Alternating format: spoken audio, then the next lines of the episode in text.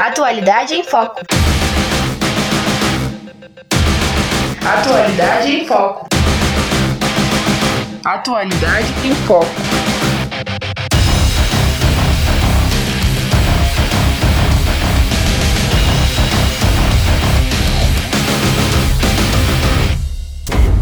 Atualidade em Foco.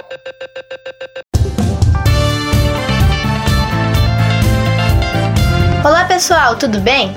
Eu me chamo Ludmila Rodrigues, sou estudante do oitavo ano do Colégio SEMA.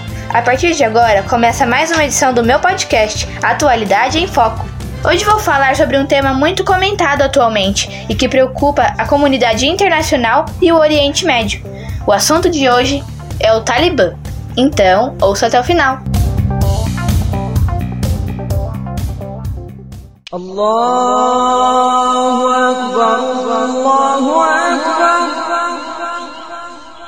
para começar, precisamos saber o que é o Talibã. O Talibã é um grupo de orientação sunita que se formou em 1994 por ex-guerrilheiros conhecidos como mujahidins. Desde a criação, o objetivo do Talibã era impor uma lei islâmica e conseguiu esse objetivo rapidamente, em 1996. De 1994 a 1996, o Talibã ganhou controle exclusivo sobre a maior parte do país e o Afeganistão foi proclamado um Emirado Islâmico. Quando o Talibã tomou o poder em 1990, eles foram bem rígidos em relação com as mulheres.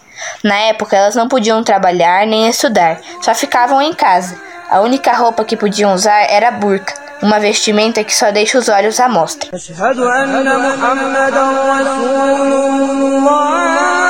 Os Estados Unidos acreditavam que Bin Laden estava no Afeganistão e que o Talibã permitiu à Al-Qaeda, o grupo terrorista de Bin Laden, encontrar refúgio no país. Logo no dia 11 de setembro de 2001, a Al-Qaeda realizou ataques em solo americano.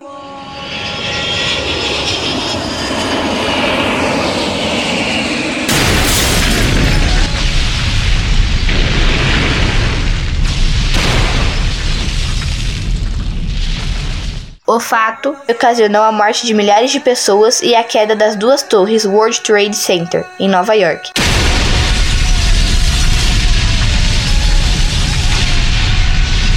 Como resposta, os Estados Unidos lideraram uma coalizão que invadiu o Afeganistão no mesmo ano, com ataques aéreos. Esse acontecimento tirou o Talibã do poder e abriu caminho para eleições. Continuando no ano de 2001, Hamid Karzai foi escolhido para ser o líder interino e três anos depois foi eleito presidente. A estratégia dos Estados Unidos era fortalecer o governo e o exército do Afeganistão, para que o próprio povo evitasse que o Talibã voltasse a tomar o poder. Foi investido 83 bilhões de dólares para treinar e equipar as forças de segurança afegãs. Em abril de 2021, John Biden se comprometeu a manter a retirada de todos os seus soldados, começando em maio e terminando em setembro. Mas em maio, os talibãs já tinham agrupado 85 mil combatentes. Em julho, eles já tinham tomado metade do território afegão, e em agosto, quase todas as grandes cidades caíram para os extremistas. Talibã falou no começo do ano que desejava um sistema islâmico verdadeiro para o país, fornecendo os direitos das mulheres e das minorias, em consonância com tradições culturais e regras religiosas. Quando o Talibã tomou o poder, tentou convencer o povo de que o grupo tinha mudado, pedindo às mulheres para se juntar ao seu governo, mas eles não mudaram nada. Após a morte de Akhtar Mansur por um ataque de drones nos Estados Unidos, Maulawi Hibbatullah Akhundzada tornou-se o comandante supremo do Talibã em 2016. Ele é responsável pelos assuntos políticos, militares e também religiosos. Os Estados Unidos e a ONU já aplicaram castigos ao Talibã, e quase todos os países mostraram poucos sinais de que reconhecera esse grupo diplomaticamente. Anthony Blinken, o secretário de Estado dos Estados Unidos, falou no início do mês de agosto que o Afeganistão corria risco de tornar-se um Estado pátria se o Talibã assumir o poder. uh, to point at the role that Pakistan has played throughout the uh, the past 20 years.